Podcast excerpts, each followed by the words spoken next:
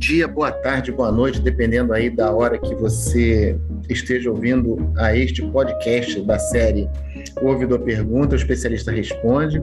Mais uma vez falando sobre violência laboral e sempre lembrando que essa série de podcasts é uma parceria inédita entre a Ouvidoria e a Escola Judicial do TRT da Primeira Região, com o apoio da Coordenadoria de Saúde. E hoje nós não temos uma convidada, não, são duas especialistas para falar sobre o tema do assédio moral. Eu estou aqui com a doutora Carla Vale, que é assistente social do tribunal, e com a doutora Michele Monteiro, que é a médica também no nosso tribunal, que veio aqui falar hoje sobre esse tema tão importante, violência laboral. Doutoras Michele e Carla, como vão? Olá, obrigada pelo convite agora para participar junto com vocês. Já estou acompanhando o podcast e agora eu vou estar tá aqui. Está gostando, junto. doutora Michelle, dos podcasts? Estou gostando, estou adorando.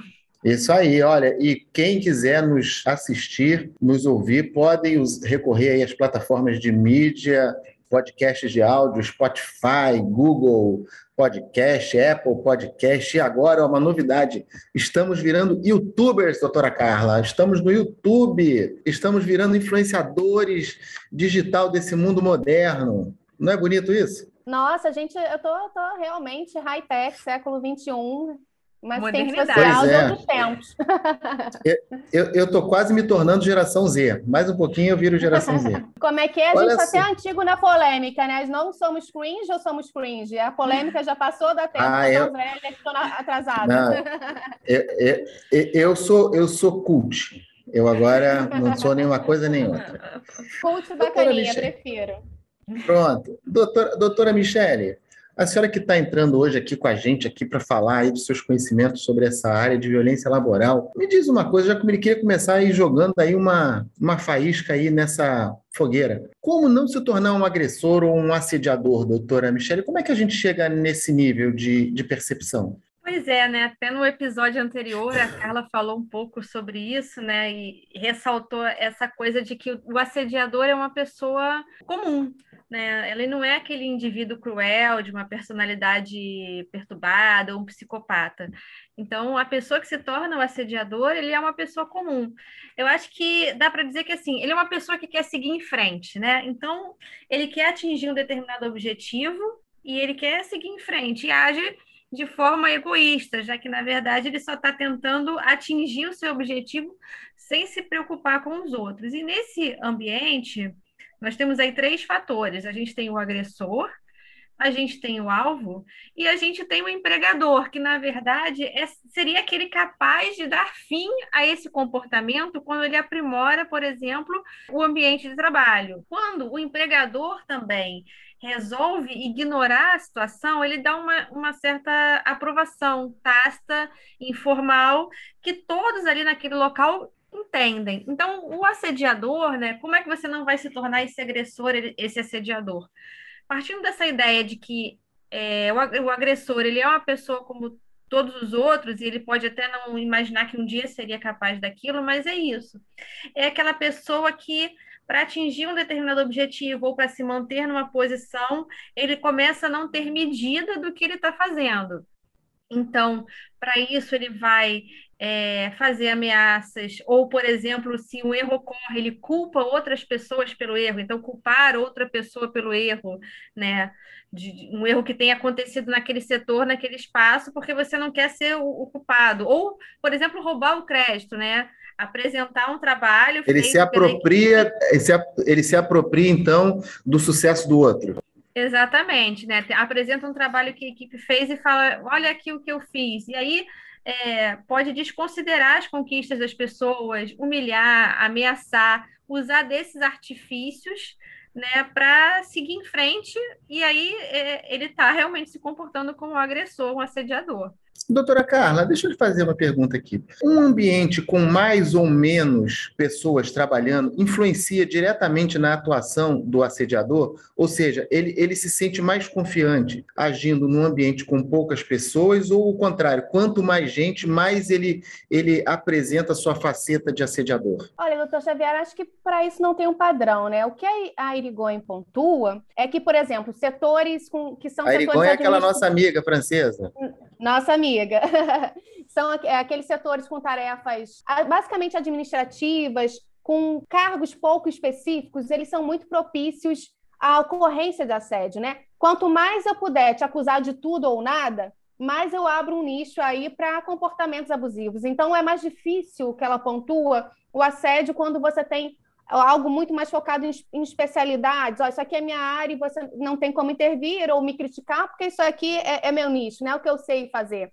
Então, vejam, né? É, é interessante que a gente pense que para um indivíduo não se tornar um agressor, um, um, um, assediador gratuitamente, o primeiro ponto que a gente reitera, né, cansativamente, né, a capacidade de reflexão ética, entender que a confiança, né, o, o ser líder que tanto é se falado, né, só é conquistado por meio de comportamentos adequados. Não adianta eu fazer X cursos se no final das contas eu tenho a retórica, mas eu não tenho a prática, né?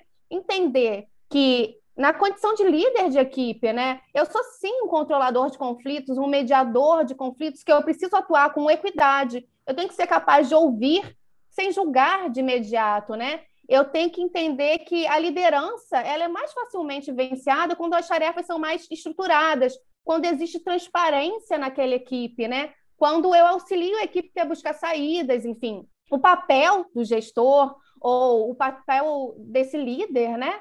É criar, construir um comportamento harmonizador, né, em que as pessoas possam falar. Se a gente volta aos nossos podcasts anteriores, a gente retoma aquela ideia, né? Tem assédio moral onde não pode haver conflito. Então, se eu não deixo existir divergência, se eu não deixo as pessoas falarem, se eu não lido bem com pessoas diferentes, né, como ou se meu ego está tão frágil, como bem muito bem a doutora Michelle pontuou, né? Se a equipe errar, com o pé dela, se acertar, mérito meu, né? É óbvio que eu não vou conseguir harmonia em torno do meu trabalho, em torno do meu papel, e que a minha liderança vai ser simplesmente uma liderança focada no meu poder, mas não necessariamente na minha capacidade de conduzir uma equipe, né? E aí eu vou usar linguagem violenta, comunicação violenta e todos os artifícios aí do, do assédio transmutado, transformado em gestão. Então, para não me transformar no agressor, eu tenho que ter senso crítico, entender que da importância né, da, de construir no meu espaço de trabalho um espaço de mobilização coletiva, que as pessoas possam falar, né, que as pessoas possam é, é, se manifestar nesse ambiente. Doutora Michele, e quando, quando a pessoa sofre aquela intensidade do assédio moral, o assediado, no caso, o, o que, que reage primeiro nele negativamente? A saúde do corpo ou a saúde mental? Ou isso não, não tem uma correlação? Eu entendo que as pessoas percebem primeiro a saúde física, né? É, porque o primeiro momento, na verdade, a pessoa não identifica o problema como assédio, ela primeiro se questiona. É, eu vejo que a saúde mental começa a se deteriorar, e a seguir a saúde física, mas o que as pessoas percebem primeiro é quando começam a ter o sintoma físico. Elas às vezes não dão importância ao sintoma mental, mas o sintoma mental vem primeiro, ele, ele no desenvolvimento ele se desenvolve primeiro. Mas eu acho que não é notado, a pessoa primeiro acha que ela está errando ou que o outro tem razão, ela tenta se consertar e não existe conserto para aquilo, porque ela não está fazendo nada errado. Vem o sofrimento psíquico, vem a doença mental não tratada que se agrava e que aí termina no sintoma físico. E aí, quando geralmente a pessoa procura algum atendimento médico e, e vai se perceber de tudo que, o que está acontecendo com ela. E no caso, vamos falar especificamente do, do tribunal, é possível dizer que há uma tendência para aumentar ou esteja aumentando o número de assédio moral durante a pandemia? É possível falar isso, doutora Michele? Eu acho que é possível sim, né? Eu vejo que no tribunal a gente tem muito essa questão do que nós apontamos antes com relação a, é, ao ambiente, né, de permitir determinados comportamentos, mas o período de pandemia, o trabalho remoto, por incrível que pareça, apesar de ter as pessoas poderem achar que afastaram fisicamente, afastou fisicamente as pessoas, então vai ser mais difícil de assediar, pelo contrário. São tantas tecnologias e isso se tornou mais presente. Nós percebemos sim um aumento desse, dessas relações, né, que não permeadas aí por agressividade ou por assédio, por algum tipo de violência laboral, utilizando-se de outros meios e, e, muito nisso, focado né, nessa vigilância que deveria ter, no entendimento daquela que é o agressor, a vigilância que deveria ter no trabalho, e a partir do momento em que ele não pode vigiar o trabalho pessoalmente, ele acaba adotando estratégias até mais pesadas do que se ele tivesse frente a frente a pessoa.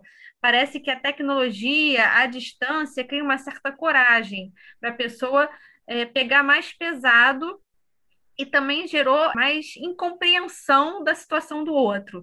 Como fomos todos colocados num trabalho remoto muito fora do, do que seria o trabalho remoto habitual, surgiram demandas e problemas na vida de todos e essa falta de capacidade de compreender, né, de, de permitir as adaptações, então, acho que gerou mais isso. Houve mais exclusão também, né? Houve mais é, o comportamento, por exemplo, de estabelecer demandas que não eram possíveis de ser alcançadas, enfim, demandas de trabalho racionais. Então, sim, isso aumentou né, os casos, o número de casos de violência laboral. Infelizmente, doutora Michele, doutora Carla, vamos encerrando por hoje aqui o nosso episódio. Foi um prazer esse bate-papo com vocês, mas eu já quero deixar o convite aqui para vocês retornarem para a gente continuar com esse tema. Vocês vão voltar aqui, né? Tenho certeza.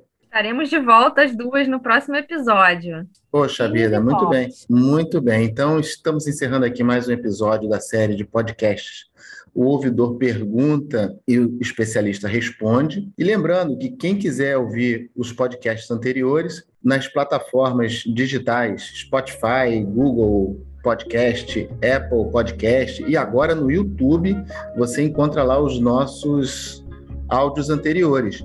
E sempre, a cada semana, estamos lançando dois novos episódios, às segundas e quintas-feiras. Então a gente espera continuar contando aí com a audiência de todos. Um abraço e até o próximo episódio.